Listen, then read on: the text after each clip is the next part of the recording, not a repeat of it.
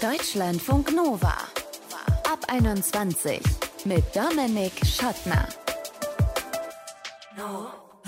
Schön, dass ihr dabei seid. Omikron am Horizont, Delta in unserem Rücken, den Booster vielleicht noch gar nicht im Arm. Corona wird auf jeden Fall auch unterm Weihnachtsbaum liegen oder aber über den Tischen baumeln wie so ein Damoklesschwert. Und zu Recht sorgen sich da einige von euch, von uns, dass die Treffen mit der Familie zu so einem Fiasko werden könnten. Stichwort Pandemie-Talk aber auch wegen ganz normaler Meinungsverschiedenheiten werden wir in diesem Ab 21 Podcast drei Geschichten hören über Weihnachtsfrust. Die werden aber auch zeigen, man kann diesem Frust durchaus was entgegensetzen. Kara, die weiß nach vielen Jahren einfach nicht mehr, wie sie mit den Erwartungen ihrer Oma umgehen soll. Besonders an Karas Job hat die nämlich immer was zu mäkeln. Wie ihr mit solchen Mäkeleien umgehen könnt, wird uns die Konfliktberaterin und Kommunikationswissenschaftlerin Andrea Hartmann-Piraudot verraten. Und dann werden wir auch noch Julie kennenlernen. Sie wird dieses Weihnachten anders als geplant als Single verbringen. Sie ist nämlich frisch von ihrem Freund getrennt und das geht ihr, werdet ihr hören, noch ganz schön nahe. Nicht zu nah an sich ranlassen will Elias dieses Jahr den ganzen Pandemie-Talk. Bloß keine Diskussion über Corona. Das ist zumindest seine Hoffnung. Und dabei geht er durch seine Therapie gestärkt, maximal gut vorbereitet in die Feiertage. Wie gut vorbereitet, was er sich vornimmt, das kann uns jetzt erzählen. Hi Elias. Hi, freut mich hier zu sein. Mit wem wirst du denn die kommenden Tage verbringen? Also den heiligen Abend vermutlich dann mit meiner Mutter, meinem Stiefvater und meinen Geschwistern. Und die ersten zwei, also die zwei Weihnachtsfeiertage, da ist die Planung jetzt noch nicht ganz konkret, äh, aber wahrscheinlich dann mit äh, Oma, Opa, Großeltern, genau. Das heißt, das ist so dein engerer und ein bisschen weiterer Familienkreis. Und wo glaubst du, da könnten so Corona-Diskussionen aufkommen? Mit wem? Tatsächlich bin ich mir da jetzt noch gar nicht so sicher. Also ich gehe mal davon aus, äh, statistisch gesehen, dass wahrscheinlich auch 20 Prozent in der Familie eher diesen, sage ich mal, skeptischen Punkt in der, in der ganzen Diskussion haben. Aus der erweiterten Familie weiß ich es bei zwei oder drei Leuten, also dass sie doch schon sehr starke Skeptiker sind.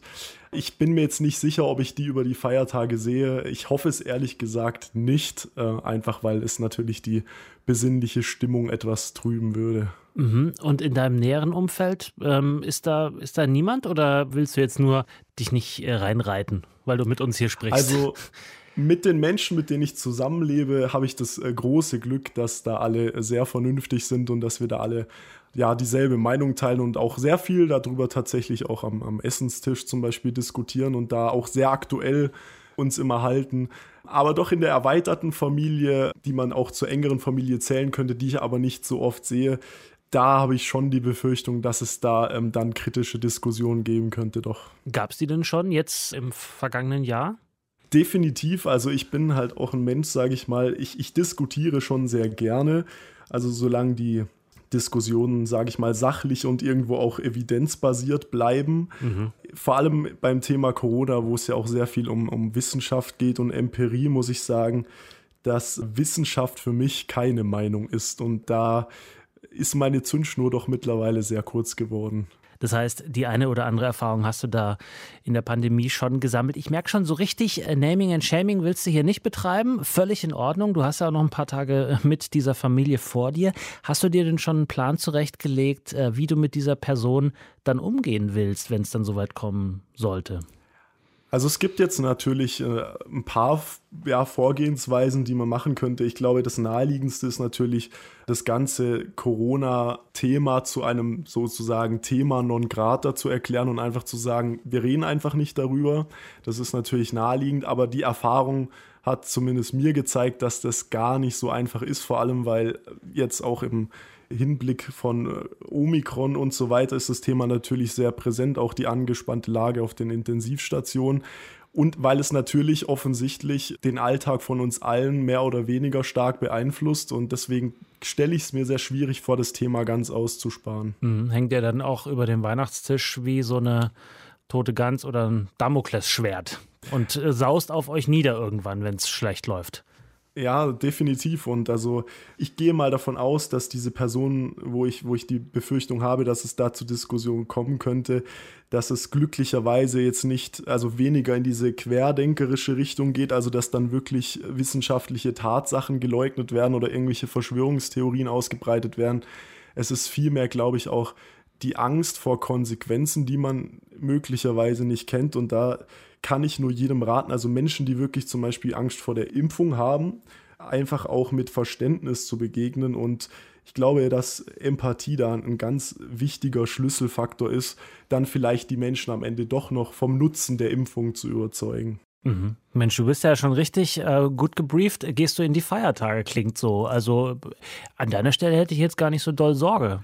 Nee, ich, ich habe mir natürlich auch Gedanken gemacht, weil das ist ein Thema, was einen natürlich auch belastet. Ich meine, ich, ich habe jetzt auch aus dem Bekanntenkreis einfach auch schon mitbekommen, es spaltet natürlich auch Familien. Es macht Familien kaputt äh, bis hin zu Scheidungen oder Trennungen, weil einfach da ja Weltbilder aufeinandertreffen. Und äh, um Corona als solches geht es ja schon lange nicht mehr. Es, es geht ja vielmehr darum, dass diese Weltbilder eben aufeinandertreffen und diese in Anführungszeichen Meinungen, wie gesagt, Wissenschaft ist für mich keine Meinung persönlich. Deswegen gibt es, was die faktische Lage von Corona angeht, für mich auch wenig zu diskutieren. Was die Maßnahmen angeht, äh, ist natürlich immer gern gesehen, wenn man darüber diskutiert, ist es verhältnismäßig oder nicht. Und äh, ich meine, es kann ja auch was, was Schönes für sich haben, wenn man einer Meinung ist und dann über ein Thema diskutiert, dann ist es ja eher so ein kollektives Ding, was positiv ist. Aber wenn man natürlich völlig unterschiedliche Meinungen hat, kann es toxisch werden, ja. Elias, das klingt alles total reflektiert und so, ja, als wärst du schon durchs eine oder andere Feuer gegangen in der Hinsicht. woher kommt das? Also mit wem hast du dir diesen Plan zurechtgelegt? Also ähm, ich besuche eine Gruppentherapie, weil ich an einer bipolaren affektiven Störung leide. Also ich bin manisch-depressiv und dann ist es natürlich immer so, dass äh, solche emotionalen Zusammentreffen, jetzt vor allem auch an Weihnachten, wo ja eh die Stimmung schon, sage ich mal, sehr emotional ist, dass mich das natürlich im Vorfeld dann auch schon immer beschäftigt. Wie wirkt sich das dann auf meine Stimmung aus? Da meine Stimmung ja in dem Sinne sehr schwankend sind und da muss ich mich einfach auch immer ein bisschen auch selbst schützen und deswegen reflektiere ich das und überlege mir im Vorfeld schon, wie kann ich an die ganze Situation herangehen. Das wissen ja aber auch deine Familienmitglieder, ne? Das heißt, die sind ja dann auch entsprechend vielleicht vorbereitet auf solche Diskussionen, oder? Von ihrer Seite aus. Mit Sicherheit. Also ich glaube, da wird schon auch sehr viel Rücksicht auf mich genommen, dann zu sagen, okay, wir wissen, dass, also mich jetzt in dem Fall, dieses Thema schon auch durchaus triggern kann, weil ich, wie gesagt, niemand bin, der unbedingt den Mund hält, sondern ich, ich muss dann schon immer was dazu sagen, wenn ich, wenn ich da eine gegenteilige Meinung dazu habe. Und äh, da wird dann schon auch Rücksicht genommen, dass es dann doch nicht so sehr aus dem Ruder läuft, hoffe ich. So eine Therapie, wie du sie jetzt machst, bereitet dich ja eigentlich auf eine Weise ganz gut vor. Oder findest du dich nicht so gut vorbereitet gerade? Also die Art von Therapie, die ich mache, zielt schon ganz klar darauf ab, also Situationen aus dem Alltag zu besprechen. Also wir besprechen dann immer, wie war die vergangene Woche, ähm, was könnten wir für die nächste Woche vielleicht besser machen oder was könnten wir ändern. Also ich persönlich finde, ich kann mich da auf bestimmte Situationen, die bei mir Stress verursachen, schon sehr gut vorbereiten, auch teilweise und dann natürlich auch den Druck rausnehmen für mich selber und das gibt mir dann so ein bisschen Sicherheit sagt Elias. Hat keinen Bock auf Corona-Diskussionen an Weihnachten mit möglicherweise ja ungeimpften ähm, Familienmitgliedern, hat sich aber, wie wir gerade gehört haben, schon maximal gut darauf vorbereitet, wie so eine Diskussion am Ende verlaufen könnte. Danke, Elias. Ja, sehr gerne, danke. Deutschlandfunk Nova.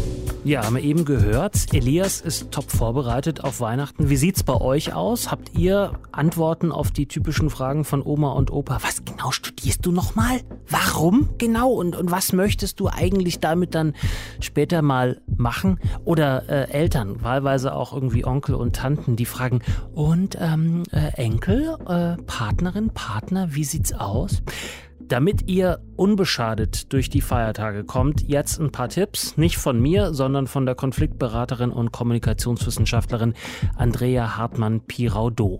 Der erste Hinweis wäre, dass man nicht unterstellt, dass ähm, welche Absicht die Frage hat und welche Antwort vielleicht erwartet werden könnte, sondern die Frage wirklich so nimmt, wie sie ist und als etwas Positives sieht. Also mich fragt jemand etwas, weil er oder sie sich für mich interessiert. Also erstmal anerkennen, dass sich das Gegenüber interessiert. Aber was, wenn die Fragerei vielleicht einfach doch wirklich zu weit geht? Das Zweite wäre, ähm, dass ich schon denke, dass es gut ist, ab und zu Grenzen aufzuzeigen. Also wenn es beispielsweise ein Thema gibt, bei dem ich mich extrem unwohl fühle, darüber zu sprechen.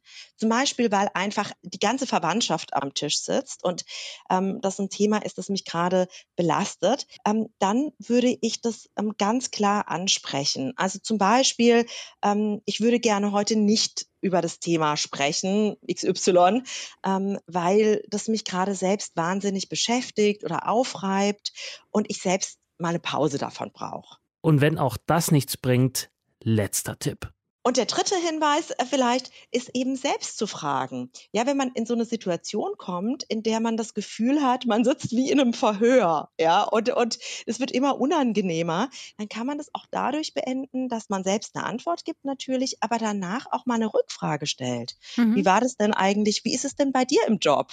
Und so spielt man den Ball zurück und so entsteht dann ein anderer Gesprächsfluss und auch der Fokus wandert dann auf andere. Drei Tipps von der Konfliktberaterin Andrea Hartmann-Pirau-Do für ein gelungenes Weihnachtsfest. Deutschlandfunk Nova. Bei mir sieht mein Heiligabend so aus, ich komme mit meiner Kernfamilie zusammen, meine Schwägerin ist da, deren Familie ist da und meine Schwiegereltern. Ach, toll, die werden auch da sein. Als ich noch ein Kind war, war ich ganz oft bei meiner Oma und meinem Opa väterlicher und auch mütterlicherseits. Und das war eigentlich immer ganz schön, weil es gab tonnenweise Geschenke und selten irgendwelche weirden Gespräche, was auch damit zusammenhing, dass ich sehr lange der einzige Enkel war. Wenn da mehr Leute im Raum sind, dann liegt auch so ein bisschen mehr Stress in der Luft, weil dann automatisch irgendjemand von irgendjemand auf die eine oder andere Weise bevorzugt wird und so Fragen wie, was willst du denn mit dem Studium mal machen, klingen dann schnell wie so ein runtersausendes Fallbeil. Kara aus der Deutschlandfunk Nova Community hat sich bei uns gemeldet, weil sie sagt, ja, so ein bisschen so ein Weihnachten, das habe ich vor mir. Kara, hallo. Hallo, ich freue mich, dass ich dabei sein kann. Ja, äh, auf was freust du dich denn nicht an Weihnachten? Auf wessen Fragen? auf die von meiner Großmutter. Also es ist schon so, wir sind mehrere Enkelkinder. Ich bin eine der mittleren und die Ältesten, die haben auch schon ihren Master abgeschlossen, natürlich mit einem sehr guten Abschluss, an den ich nicht ganz rankomme. Also 1,0, da kann man schon stolz drauf sein. Und jedes Jahr an Weihnachten kommt man dann irgendwie nochmal zusammen und muss irgendwie auf den Tisch schauen, was dann im letzten Jahr so Tolles passiert ist. Da geht es dann irgendwie schon manchmal darum, wer hat am meisten Leistung erbracht und solche Fragen kommen dann immer wieder hervor. Und die kommen von deiner Oma? Ja, genau. Sie fragt natürlich jedes Enkelkind irgendwie, ja, und wie läuft das Studium, wie läuft die Schule und so weiter. Und dann fängt der eine an und dann bekommt man vielleicht manchmal auch Kommentare wie, ja, aber deine Cousine, die hat das ja so und so gemacht. Was hat die Cousine denn studiert? Lebensmitteltechnologie, glaube ich. Also es ist ja schon nochmal ein anderes Feld. Ähm, aber ja. trotzdem wird dann irgendwie häufiger nochmal verglichen. Du bist so im, im Kommunikationsdesign-Bereich ungefähr so ein bisschen unterwegs, ne? Genau, ich bin Grafikdesignerin. Und ähm, warum sagst du, du wirst die 1.0 nicht schaffen und warum ist das wichtig? Also wichtig ist das natürlich nicht. Da geht es am Ende sowieso nicht um den Durchschnitt, den man hat, sondern eigentlich nur darum, was man in seiner Bewerbungsmappe hat. Wenn das Portfolio schlecht ist, dann bringt dir das später einfach nichts. Und trotzdem, wenn du gute Noten hast, achten die meisten Arbeitgeber halt eher darauf, wie das Portfolio ist. Mir geht es halt hauptsächlich darum, dass ich diesen Studiengang total gerne mache. Mhm. Und solche Anmerkungen wie ja, deine Cousine hat besser abgeschlossen, verletzen einen dann irgendwie, weil es ja schon das ist, was man machen möchte und wofür man irgendwie brennt. Also ich habe jetzt gerade in der Kürze der Zeit verstanden, warum das nicht so wichtig ist mit der Note. Deine Oma versteht das nicht? Die ist dir doch eigentlich wohl gesonnen, oder? Ja, also Kommunikationsdesign ist schon ein ziemlich moderner Beruf, der irgendwie in den letzten Jahren noch mal mehr hervorgekommen ist und sie hat auch nicht so Ahnung davon, was man da wirklich macht. Und ich glaube, mit diesem Durchschnitt kann sie das ganz vergleichen oder glaubt es vergleichen zu können. Mhm. Ist sie bei anderen Enkeln auch so streng wie mit dir?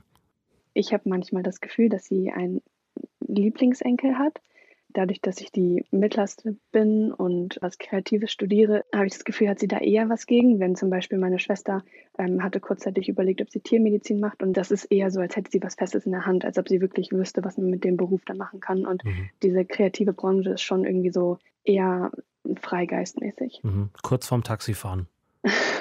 nicht ganz so schlimm, aber ich glaube, meine Oma denkt da manchmal dran, ja. Äh, wie gehst du denn damit um? Also begegnest du ihr mit Humor, zeichnest du ihr was Schönes und sagst, guck mal, das mache ich und noch viel besser? Oder was ist deine Strategie? Also erstmal ist Grafikdesign ja nicht nur Zeichnen. Ja, ja, ja, aber ich habe jetzt natürlich ja, ja, bewusst überzogen, ähm, aber du weißt, was ich ja, meine. Klar.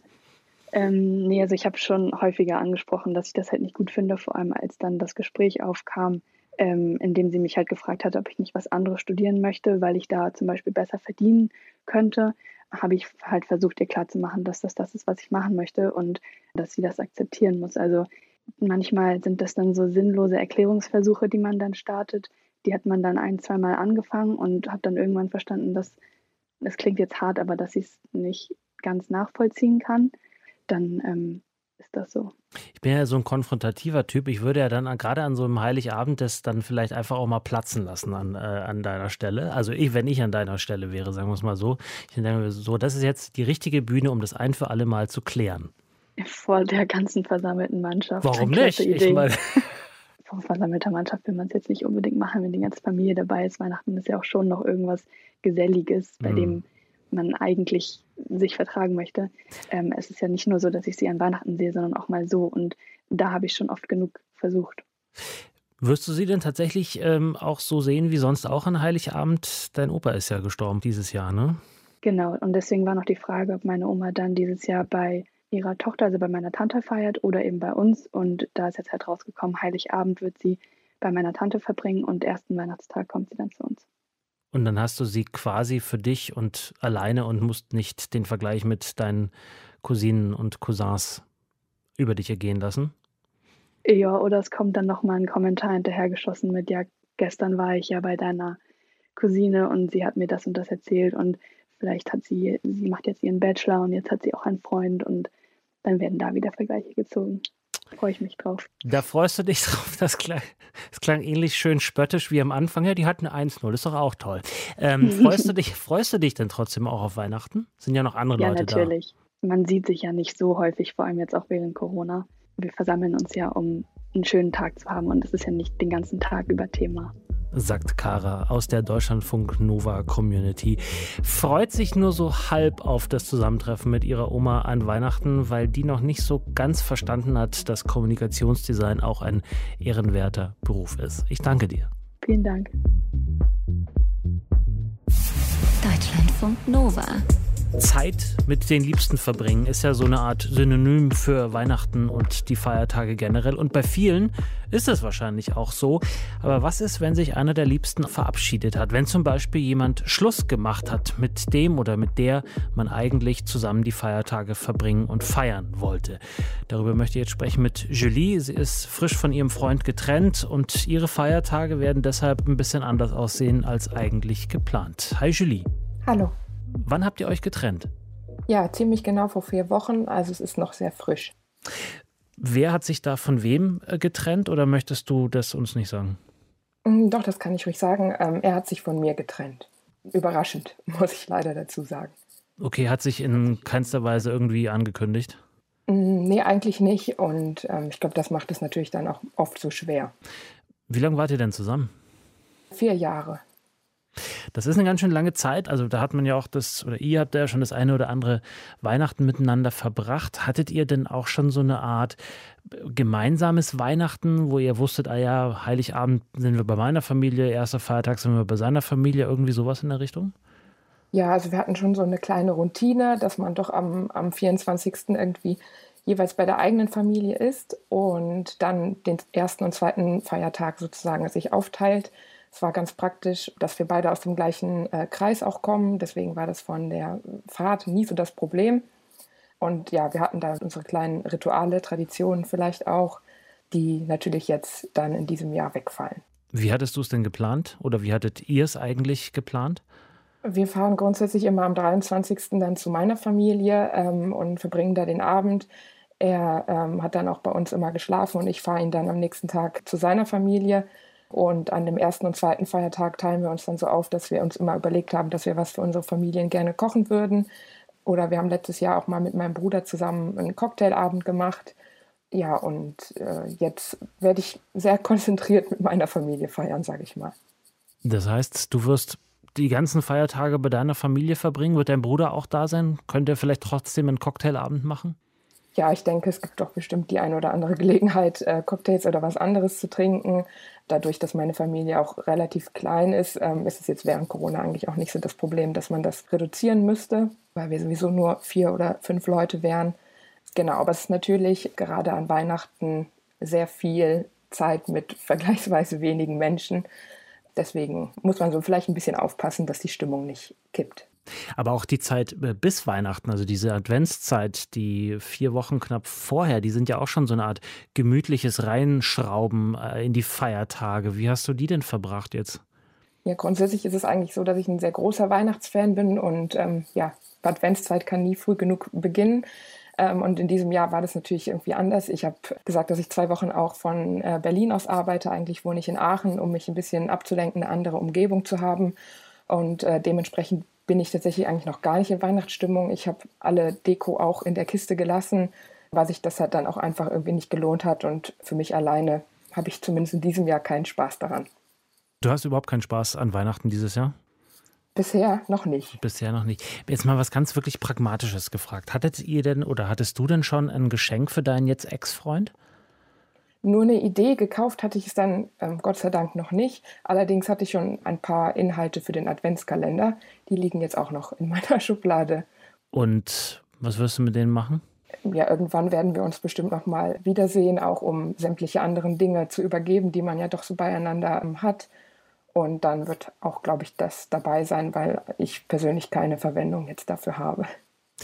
Wenn die kommenden Tage ein bisschen schwierig werden, an, an dir kratzen, an dir nagen werden, was ja nur allzu verständlich wäre, was hast du dir vorgenommen? Welche Strategie hast du entwickelt? Mhm. Also ich glaube, Ablenkung ist schon ein großes Thema, aber... Weil ich mein Cocktail trinken kannst ja nicht die ganze Zeit. Schön wär's, ja. Nee, ich glaube, dass man vielleicht das auch manchmal einfach so ein bisschen passieren lassen muss. Und ja, dann gehört halt irgendwie Trauer auch dazu, damit es dann irgendwann besser werden kann. Also aus eigener, äh, ähnlich gelagerter Erfahrung kann ich sagen, dass es ja irgendwann, nein, pass auf, ich sage das nicht, das klingt zu onkelig. Das sagen aber viele. Das sagen viele, das, das, sagen viele. Es wird irgendwann tatsächlich wahrscheinlich wieder besser. Aber ich wünsche dir auf jeden Fall, Julie, dass die Feiertage ähm, mit deiner Familie, deiner äh, Kernfamilie sozusagen, trotzdem äh, schön werden und irgendwie dem Anlass gemäß und dass du dann irgendwann wieder nach vorne schauen kannst. Danke dir. Dankeschön. So, und wie macht ihr das eigentlich an Weihnachten? Wie kontert ihr solchen Großeltern oder anderen Verwandten, wenn die an euch rummäkeln oder wenn sie euch den Pandemie-Talk aufzwingen. Könnt ihr uns ja mal schreiben. Mail at deutschlandfunknova.de. Bei Insta sind unsere DMs natürlich auch offen und der WhatsApp-Kanal Sprach- oder Textnachricht ist auch für euch da. 0160 91 36 08 52. Ich bin Dominik Schottner. Vielen Dank fürs Zuhören. Bleibt gesund und geschmeidig. Ciao. Deutschlandfunk Nova ab 21. Immer Montag bis Freitag auf deutschlandfunknova.de und überall, wo es Podcasts gibt. Deutschlandfunk Nova ab 21.